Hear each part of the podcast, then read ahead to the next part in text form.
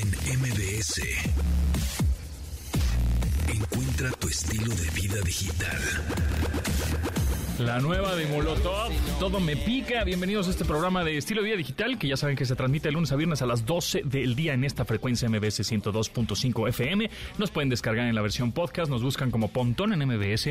Ahí andamos en Spotify, Google Podcast, Amazon Podcast, eh, Apple Podcast, en todos los podcasts. Nos buscan como Pontón en MBS y ahí andamos y nos escuchan cuando se les pegue la gana. Si es que agarraron el programa machucado, no pudieron escucharlo completo, la hora pues diaria de lunes a viernes que se transmite, bueno, pues lo pueden escuchar ahí cuando quieran, ¿verdad? Carlos Tomasini, ¿cómo te va? ¿Te gustó esta nueva canción de Molotov? Todo me pica.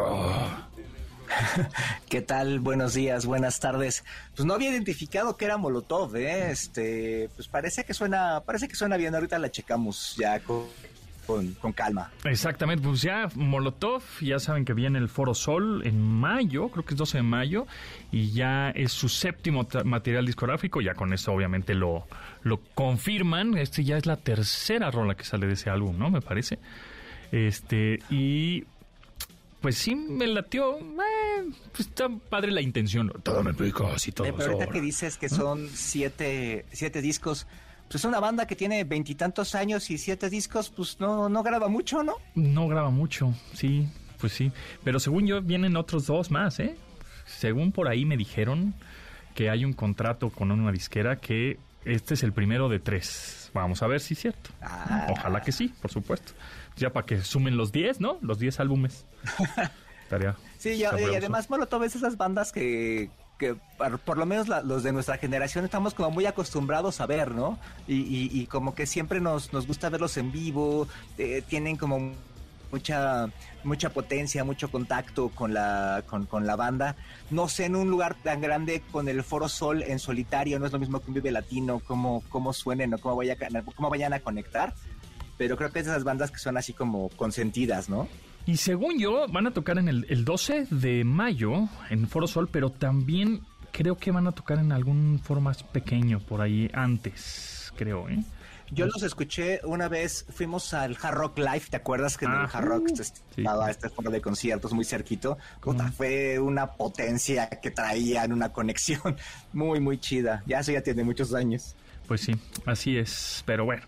Pues ya, ya venimos regresando de Barcelona, ya fuimos al Mobile World Congress allá 2023, que se llevó a cabo ahí en esa ciudad, muy padre, muy bonito, nuevas este pues eh, innovaciones, eh, pantallas flexibles, pantallas enrollables, eh, que ustedes dirán, ah, pues eso para qué lo que, no, pues eso no va a servir, no, pues se ve frágil. Bueno, sí, pero no. Es decir, las marcas de pronto presumen esos desarrollos de pantallas flexibles o enrollables, mm, igual no necesariamente para teléfonos, para que tú lo traigas en el bolsillo, esa pantalla, sin embargo, luego utilizan esas pantallas para el tablero de coches, por ejemplo, hemos visto que Mercedes-Benz ha traído unos autos, obviamente ahorita de ultra lujo, ¿verdad? Pero ya esas pantallas flexibles o plegables o enrollables, etcétera, se están utilizando en, eh, o se están aplicando a ese tipo de industrias, ¿no? Automotriz.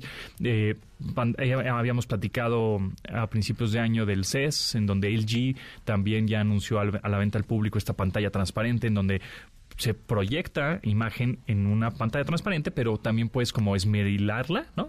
de alguna manera como para este, hacerla sólida y entonces ver también mejor la, el material este, eh, los videos que estás viendo.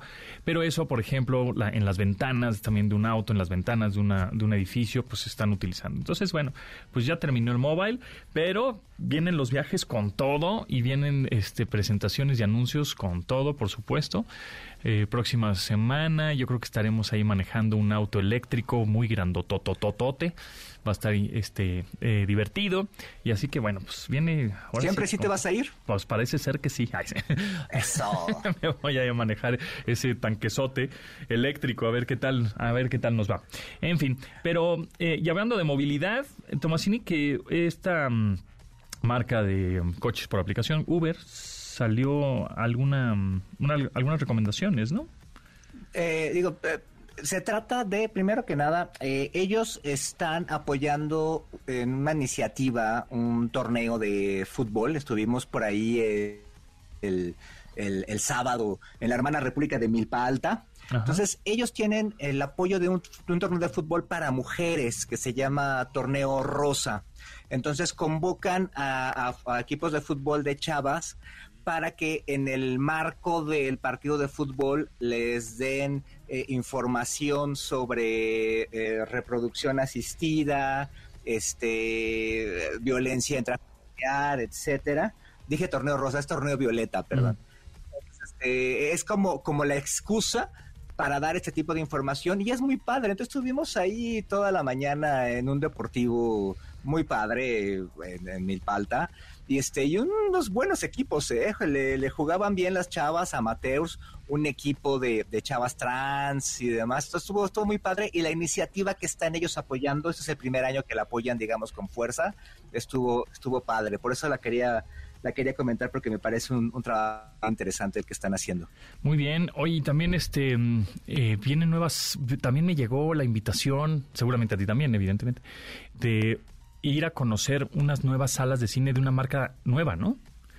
Así es, se llama Cinemas. ¿Te acuerdas que, que las de lo que hoy es Cinépolis se llamaba Cinemas también? Multicinemas, ¿no? Multicinemas. Sí, sí, sí. Multicinemas. Entonces, eh, van a aprovechar estas instalaciones que era de la otra cadena de cines, la, la Rojita, en el World Trade Center, que cerraron hace unos meses, habrá sido el año pasado. Ajá. Eh, y van a aprovechar ahí para abrir esta nueva, esta nueva sede. Justamente el recorrido para el que llegó la invitación es para este jueves en la mañana para conocerlos antes que nadie. Este, entonces, bueno, me parece interesante que haya una nueva opción. Sí, y además esas salas eran importantes, ¿no? Eran las salas padres, yo, fui varias veces. Y la ubicación es muy buena, evidentemente. La ubicación en el World Trade Center aquí en la Ciudad de México es muy buena para tener ahí unos cines. Y pues sí, qué bueno que venga una marca, porque una nueva marca, pues, porque estaba prácticamente, pues eran dos, ¿no? Eh, Cinepolis y Cinemex, tan tan. Fíjate que la semana pasada estuvimos en, Cinépolis en la presentación de algo que hacen los cines, que es durante tres días está a veintitantos pesos la, la, entrada. De hecho, fuimos el miércoles al cine y había muchísima gente, o sea que sí, sí funciona. Entonces estaba ahí el representante de los de las cadenas chiquitas, digamos, de los cineclubes y demás, es un chorro de cines, ¿eh? Quizá aquí los chilangos de repente vemos dos o tres, como el cine Tonalá y estas, eh, la casa del cine y demás. Pero en el país hay muchísimas salas de cine de este tipo que son como más chiquitas, más, independientes. Es una industria importante, ¿eh? Digo, obviamente están estas dos grandes cadenas, pero también ahí en el país hay, cadenas importantes y salas eh, independientes. ¿Y qué, ¿Y qué fuiste a ver? Eh, fui a ver... ya ni te acuerdas. No, me estás... escribí varias. Ya, vi Creed. Ya estás senil, mano. ya vi Creed. Que Dicen que, no estaba tan buena, ¿verdad? Es lo que me dijeron Creed 3, que no está tan chida. Fíjate, yo no sabía que él mismo la, dirigía. ¿Michael B. Jordan? sí, él es el director. Ah, Entonces, a mí no me gustó mucho. Está un poco inestable, no tiene el ritmo de las películas de Rocky e inclusive en las peleas de, del de, box se ve de repente ahí la, el baile que se avienta, ¿no? Y a mí me cae bien, a mí Michael B. Jordan me cae muy bien, ese actor. Él es muy bueno, él es un gran actor, pero creo que como director le falta un poquito. o sea, tú ves una pelea de Rocky y juras que se están dando trancazos en vivo Iván Drago y Rocky, ¿no? Y no. Y aquí de repente como que sí se ve la coreografía, se, se, se cae mucho el, el ritmo de repente, entonces sí, como que le faltó un poquito, pero esta, está chida. Ok. También vi Woman Talking, Woman Talking en la Women Talking en, el, sábado, el fin de semana, y este también está padre. Esta nominada al Oscar y era la última película que faltaba que se estrenara en, México en cines. Por cierto, salió hoy el nuevo tráiler o avance de una nueva película de las Tortugas Ninja. está, se ve divertida con una técnica de animación muy diferente a lo que ya ves que ha, bueno, ha evolucionado mucho las tortugas ninja. Ha habido sí, mil, mil, mil técnicas de animación. clásica, Hay unas medio feas, unas padres, unas más lindas, unas más un, un, unos dibujos muy como pues muy como plastas, ¿no? Muy este abruptos, pero esta esta técnica de animación no sé cómo se llama, que por cierto deberíamos de, entrevistar ahora a mm, Cruz Antonio, quien es el que es encargado de la película de, bueno, uno de los animadores de Spider-Verse, que es mexicano. Eh, a ver si lo contacto y, y, y lo entrevistamos porque tiene una muy buena historia. Seguramente ustedes, si son usuarios de TikTok o, de Reels de Instagram, lo han visto cómo fue su historia al llegar a, los estudios de Sony y crear él, pues prácticamente ser parte del equipo de animadores de Spider-Verse. Pero bueno, deberíamos entrevistarlo para que nos digan qué tipo de animación es esta que utilizaron en las tortugas ninja, que está padre, ¿eh? véanlo. Es este, hay, creo que en el canal de YouTube de Paramount, ahí está Caos Mutante, creo que se llama la película. Evidentemente es para niños, pero eh, bueno, eh, eh, pero está creada por, hasta lo ponen como, lo anuncian como el adolescente eterno, Seth Rogen. Este, y pues sí, o sea, nosotros la vamos a ver Las seguramente. Las ninja no son para niños, son para chaburrucos. Exacto, por supuesto. O sea, nosotros vamos a ir a ver con nuestros hijos las tortugas ninja y nos vamos a emocionar igual. ¡Ay, mira Donatello! ¡Ay, Miguel Ángel, que le encanta la pizza! Y obviamente, pues es parte de la nostalgia. Pero bueno, vamos a un corte y regresamos rapidísimo a este programa. Continuamos después del corte con Pontón en MBS. Estamos de regreso con Pontón en MBS. Esta sí me gustó, esta sí me gustó de Gorilas, de su nuevo álbum Captain Chicken. Está buenaza, los Gorilas con Del The Funky Homo Sapien. Es una colaboración ahí. Este disco, por eso, yo siempre ah, tengo una, ahí una cosa rara con los Gorilas.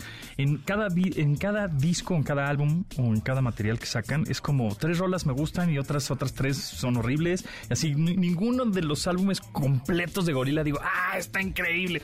Pero bueno, pues son gustos, ¿verdad?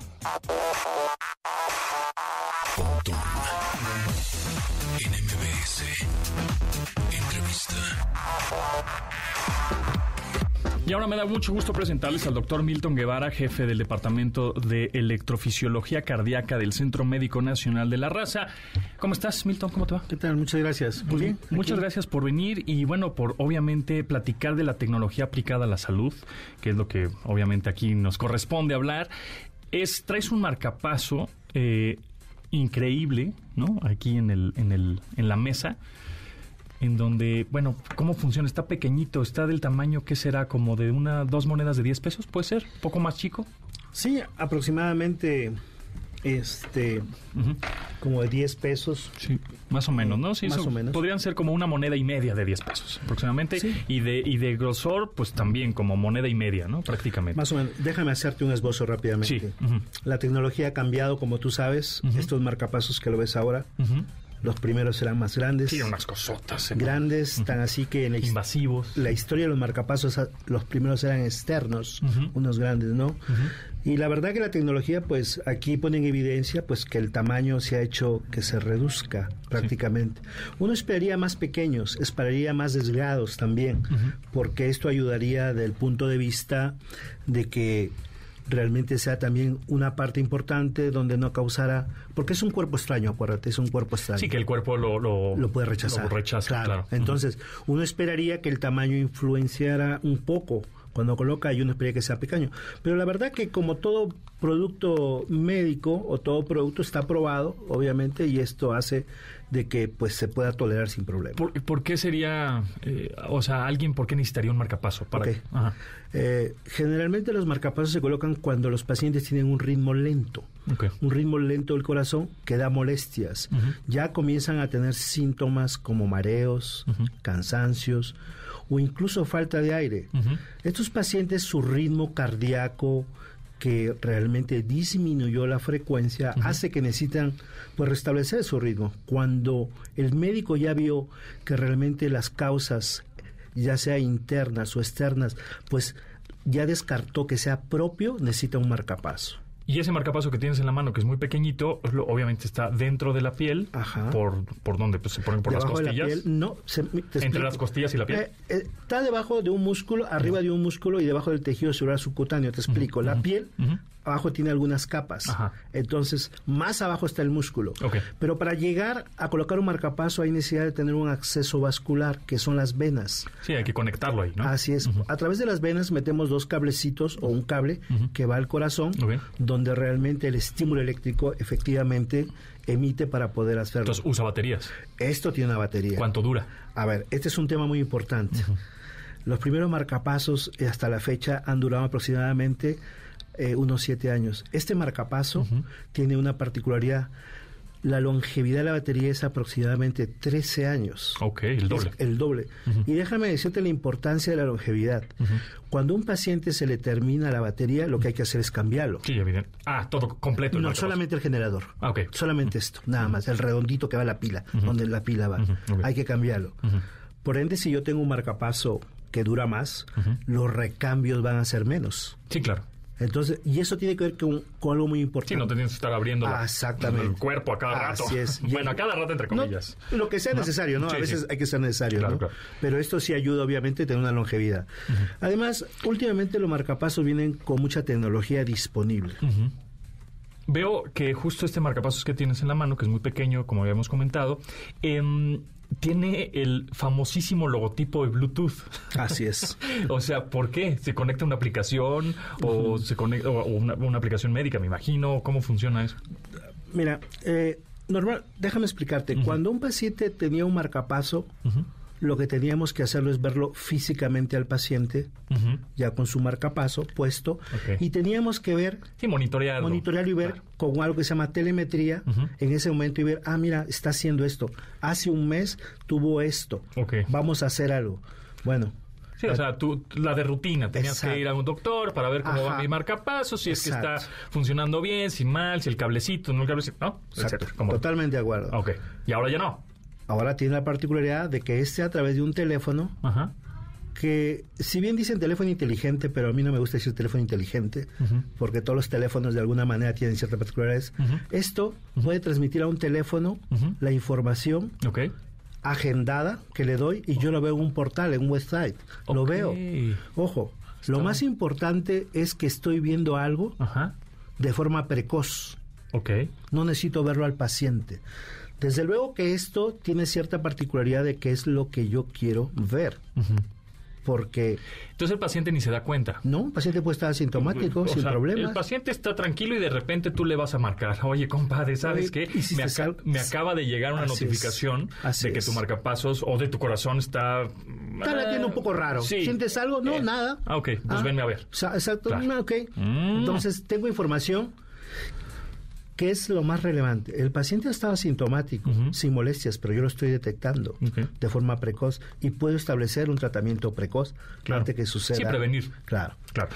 ¿Cuántos este, este tipo de marcapasos has implantado en las personas, en pacientes? Con tecnología de esto he puesto este como unos siete más o menos. ¿Y cómo van? ¿Bien? Bien.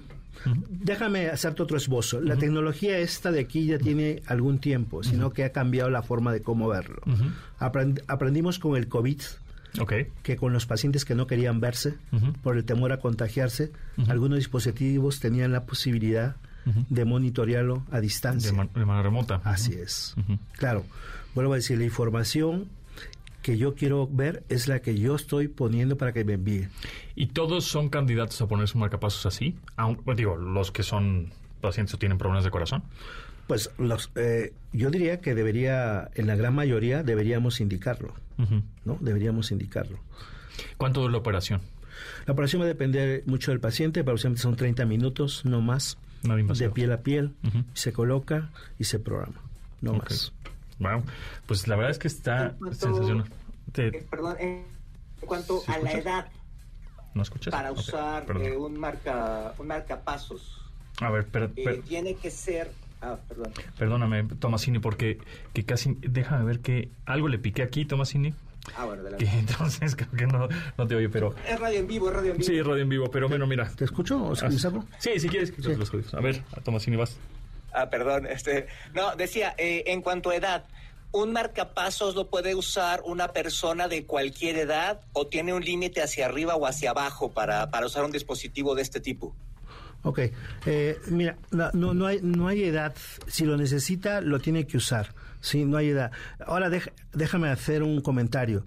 Los marcapasos no han sido diseñados exclusivamente para una edad pediátrica, para niños porque el tamaño sigue siendo no un problema, es más cosmético, pero si lo necesita, creo que hemos avanzado los los electrodos que son los que van al corazón, son de son delgados, son muy delgaditos y yo creo que se puede poner. Hay casos donde se ha puesto incluso a, niños recién nacidos que necesitaban un marcapaso. Esto ha evolucionado, pero del punto de vista técnico, que un marcapaso esté diseñado para un niño, no hay. Generalmente es general el marcapaso. ¿Hay contraindicaciones o, por ejemplo, de, eso? No, no puedes pasar por el, el este, el, esto de metales, el, detector de metales del aeropuerto, el microondas, no te acerques al microondas, ese tipo de cosas. Ok, sí. Eh, eh, generalmente todos los marcapasos, todos todas las marcas están probados para esto. Dan ciertas recomendaciones. Lo que más habitual vemos es en los supermercados, en los centros comerciales de ropa donde venden. Hay detectores de todo de cuando, cuando uno se lleva la ropa de forma indebida. Entonces hay detectores solamente de metal. Pero sí es cierto, en los aeropuertos lo que pasa es que tiene un gran imán, un gran imán y trata de detectar. Se supone que el imán puede desprogramar un marcapaso. Y digo se supone porque dice que está aprobado. Entonces, si uno tiene, a veces lo hacen pasar por el otro lado, saca su carne de marcapaso que tiene y no pasa nada. Ahora, casualmente, si uno visita los aeropuertos, intencionadamente están preguntando si tienen un marcapaso. ¿Por qué? porque seguramente habrá habido algún problema porque antes no preguntaban. Ahora, intencionadamente, en cualquier aeropuerto aquí en México pregunta, ¿tiene un marcapaso? Sino para desviarlo y ponerlo por otro lado. Y entonces tú cuando has, eh, ya te iba a decir instalado, así como si fuera hardware, Es que no lo sé tampoco, porque dice instalado, implantado, porque tampoco es una planta, pues entonces no, no, no, vamos a ver. Eh, intervenido un paciente y poniéndole un marcador de, este, de este, estilo. Eh, tú das un, justamente, automáticamente les das un, papel que diga, yo soy un paciente que tiene marcapasos o una tarjeta, exactamente. Y, algo muy importante, ya que estás hablando de esos, de esos detectores, cada día se están haciendo un estudio que se llama resonancia magnética nuclear.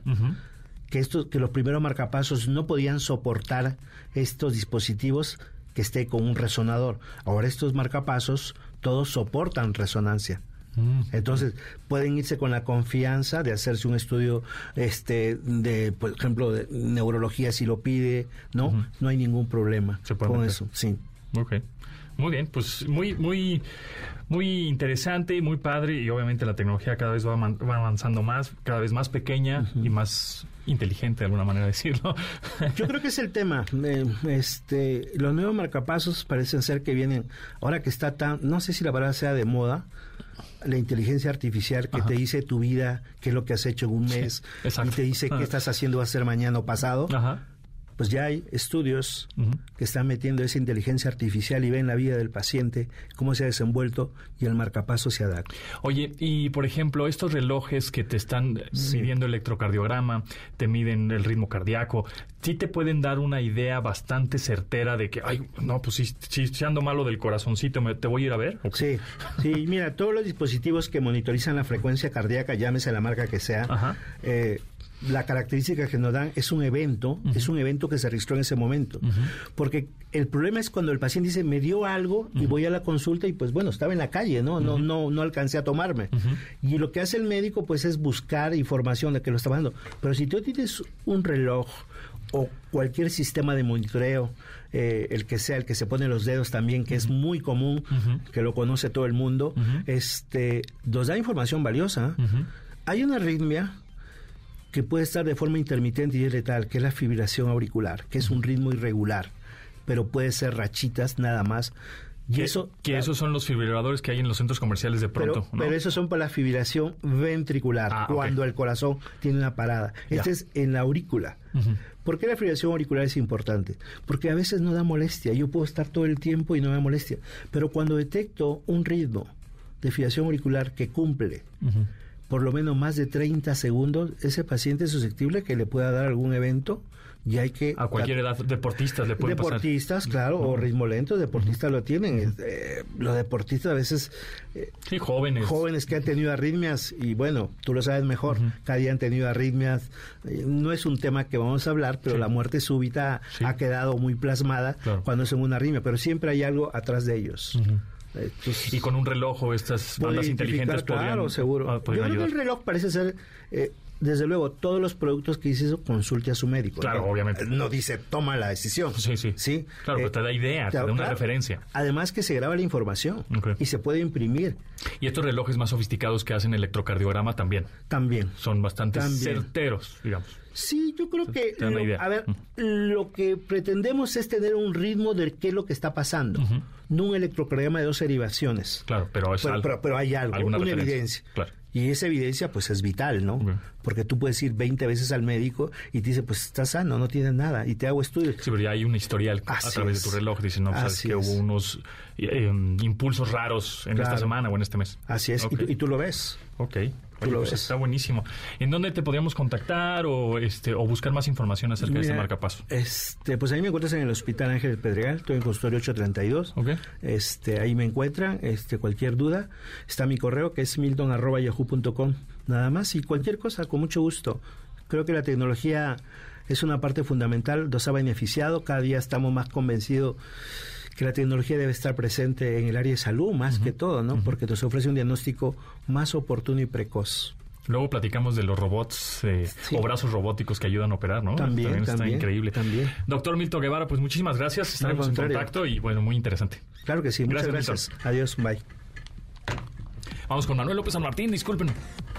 Querido Pontón, qué gusto saludarte. Nos escuchamos en un rato en medio de las investigaciones por el secuestro de cuatro ciudadanos estadounidenses en Matamoros, Tamaulipas. Llegó uno de los visitantes asiduos a Palacio Nacional a reunirse con el presidente López Obrador, es el embajador de Estados Unidos en México, que en Salazar y Movimiento Ciudadano no participará en las elecciones del Estado de México y Coahuila este año. Nos escuchamos al ratito.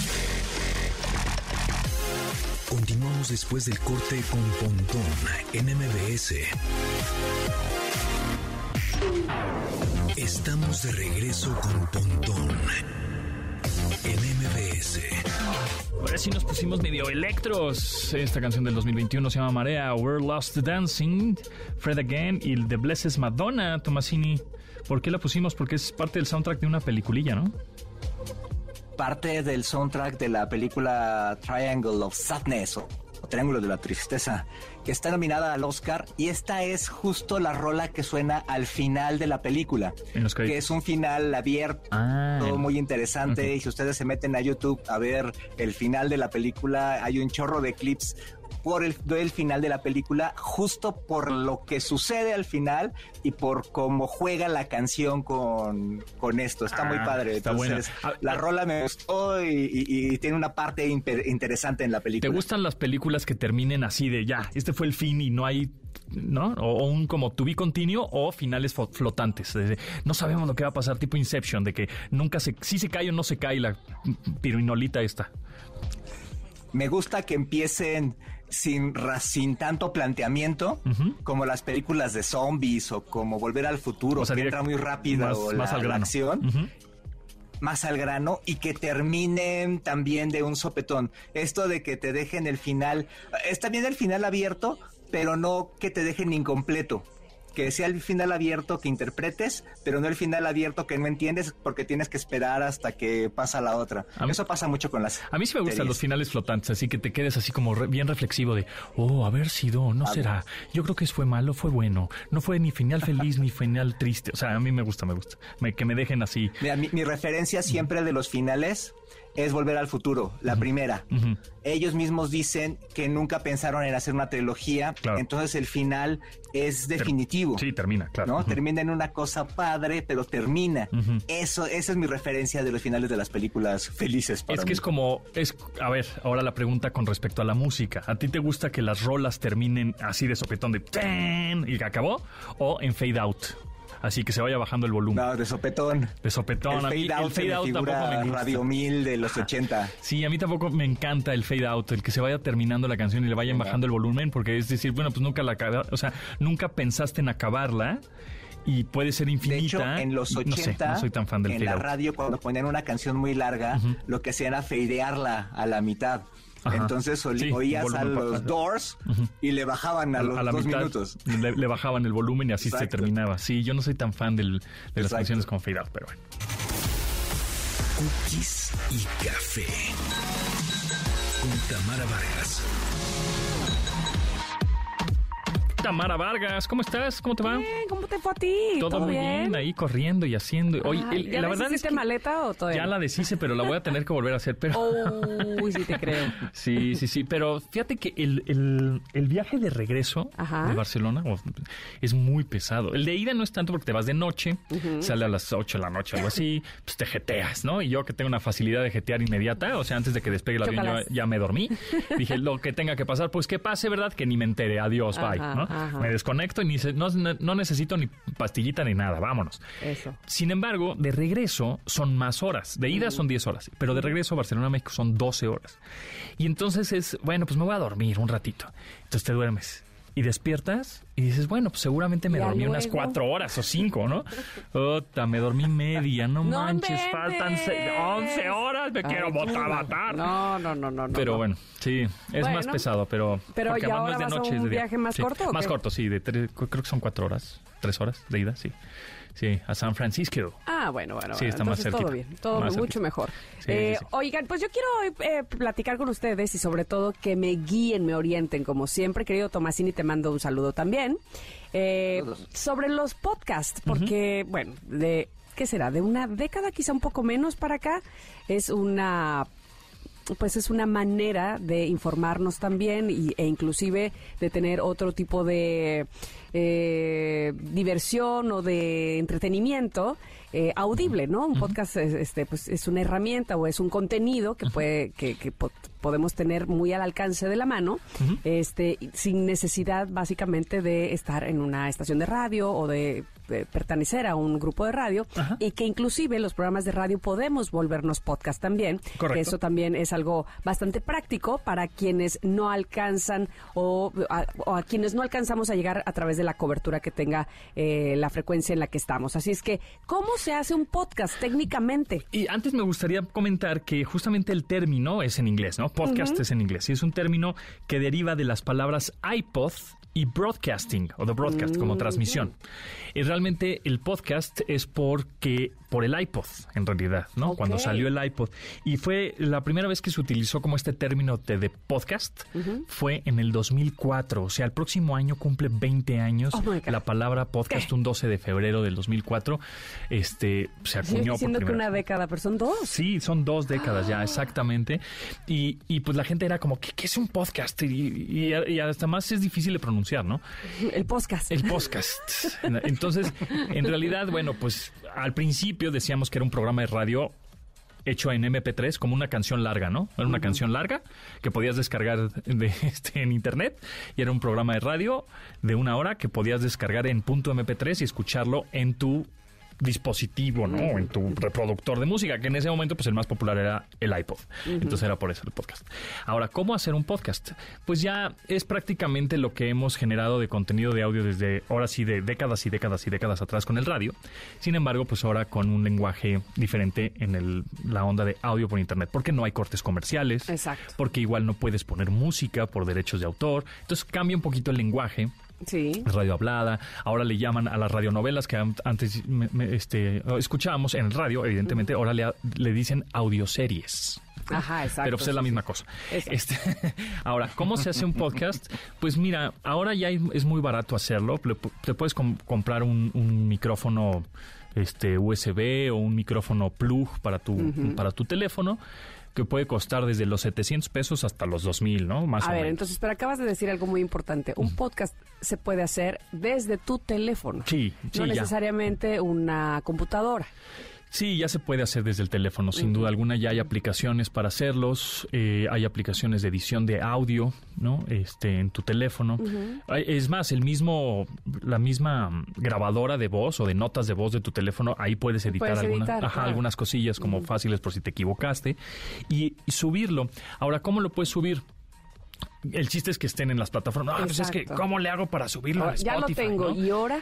Ya, ya eché mi choro de 10 minutos, de 20 minutos, de una hora. ¿Y ahora qué hago con ese audio? ¿A dónde lo publico? Bueno, hay plataformas que se dedican a que tú subes ese audio a esa plataforma y se dedican a administrar ese audio a todas las demás, ¿no? Ok. Entonces pagas una lanita al mes y eso a eso se dedican. Por ejemplo, hay uno que se llama Acast o Acast, por ejemplo. Em, la otra es que, por ejemplo, YouTube está ayudando mucho a los podcasts, que eso sería como lo más fácil y rápido, ¿no? O Facebook, de plano, subir un, tu audio a, YouTube.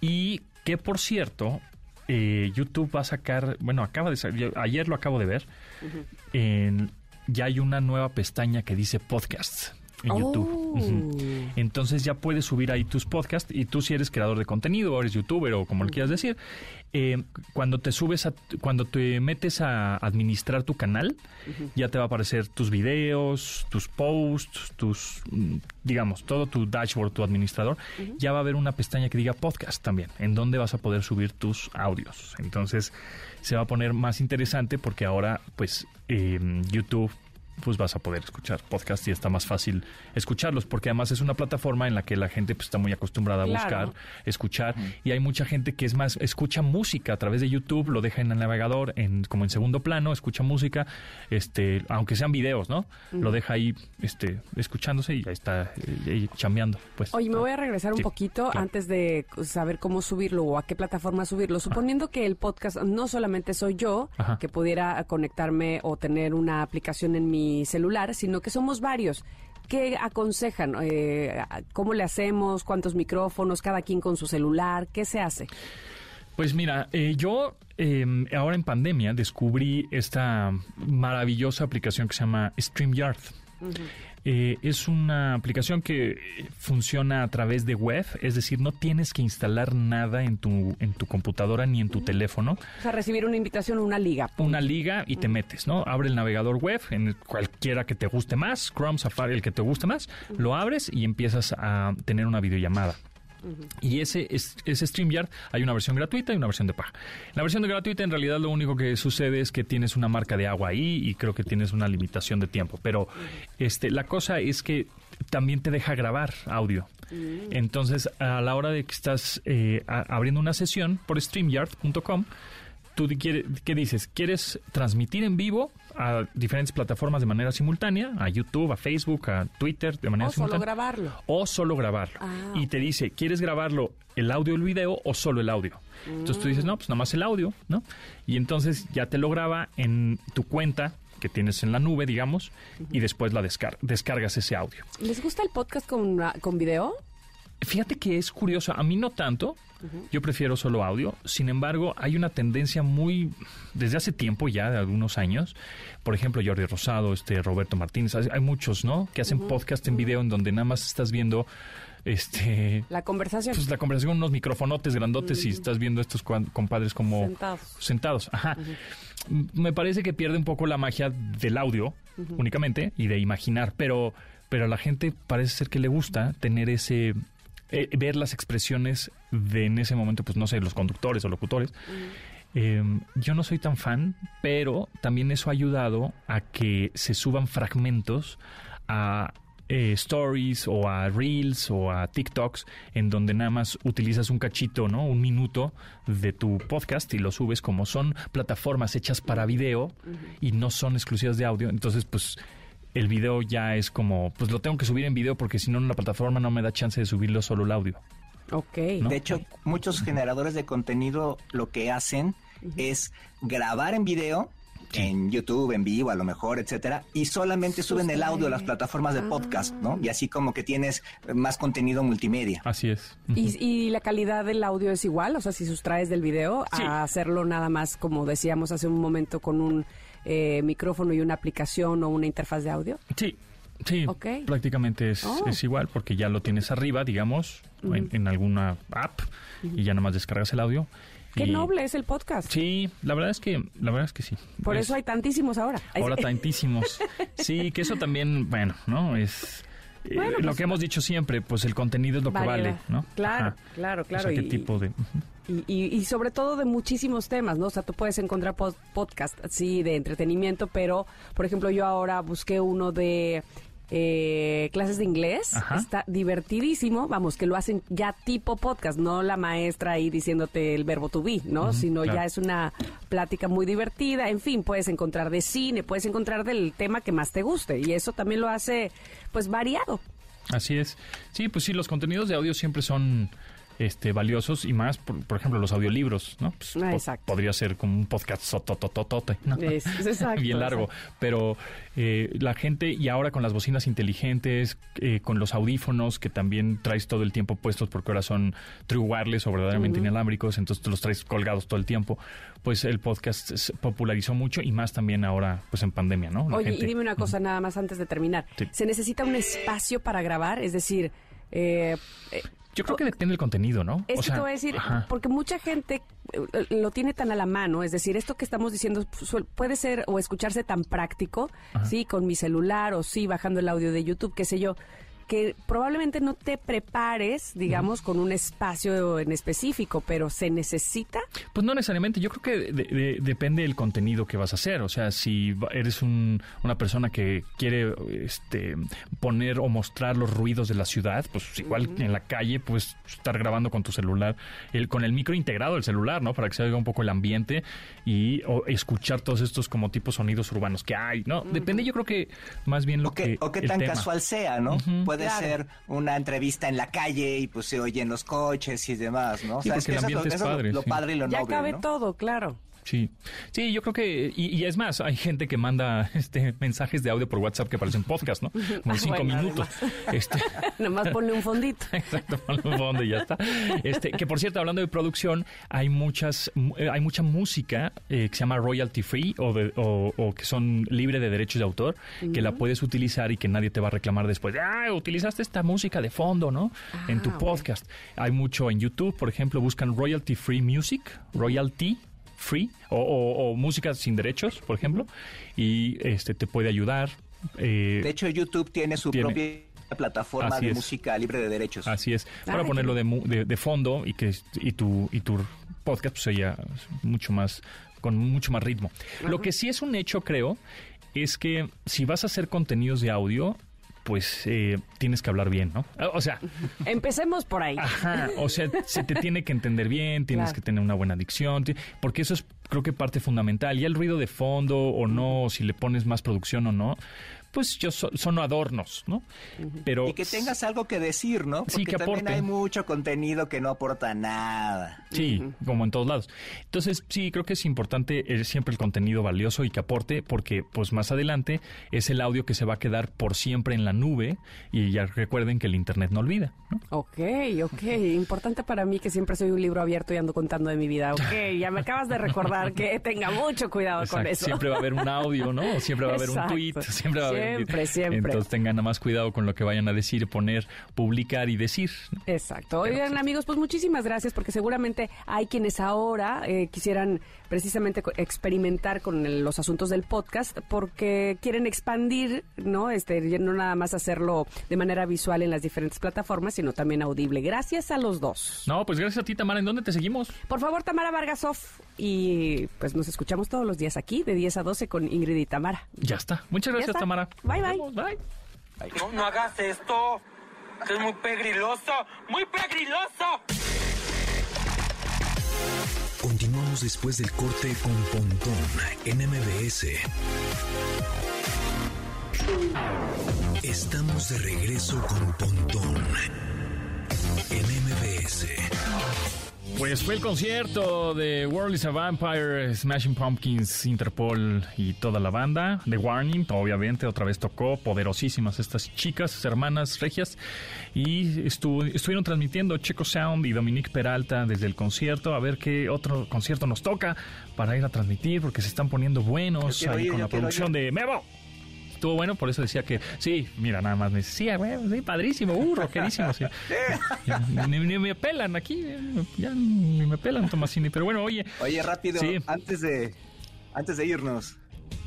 Fíjate que en la semana TikTok México llamó a una conferencia de prensa y anunció que este hicieron una investigación sobre esto del reto clonazepam que en todos los medios se dice que en TikTok se llamaba a los chavitos a tomarse el clonazepam y el que ganaba el que se dormía de se comía más tarde y demás. Bueno, Pues ellos hicieron una investigación en el contenido y encontraron que ese reto no salió de la red social y que además no tiene ningún contenido relacionado con ese reto, ¿no? Sin embargo, en los medios siempre se informa que es a través de TikTok, pero bueno, ellos dicen, oye, pues en mi plataforma no es. Y además anunciaron una serie de recomendaciones nuevas para, bueno, una serie de funciones nuevas más bien, para que los adolescentes tengan, por ejemplo, una hora de límite ah, eh, de pantalla usando la plataforma. Los adolescentes y también los adultos, ¿no? Deberían de poner un límite. de hecho, también lo pueden, eh, en la próxima actualización, los adultos lo van a poder poner. Qué bueno. Y dijeron algo bien importante. TikTok no es una plataforma para menores de 13 años. Ajá. Entonces, ustedes cuando abran la cuenta pongan datos reales y no dejen que el menor sea el que... ¿Cuánto tiempo has pasado en TikTok? Así tu tiempo récord. En TikTok poquito, en TikTok poquito, pero de repente viendo videos en algún reel, algo por el estilo, sí me he detectado eh, un, buen rato. Yo una vez en TikTok paso poquito. Yo me pasé una, una vez dos horas. Sí, no, no, si la subiera, lo mejor. Empecé a las 10 de la noche. No, pues es que cuando te vas a dormir. Empecé a las 10 de la noche terminé a las 12. Dije, no puede ser. Pontón, cierra los ojos, ya duérmete, chino. Muy bien. Tomasini, ¿en dónde te seguimos? Arroba Carlos Tomasini en Twitter y en Instagram y en TikTok síganos en arroba yo soy Carlos Tomasini. Muy bien, pues a mí en arroba Japontón, muchas gracias, nos escuchamos mañana a las 12 del día en esta frecuencia MB 100.5, se quedan con Manuel López San Martín en Noticias MBS. Gracias, bye.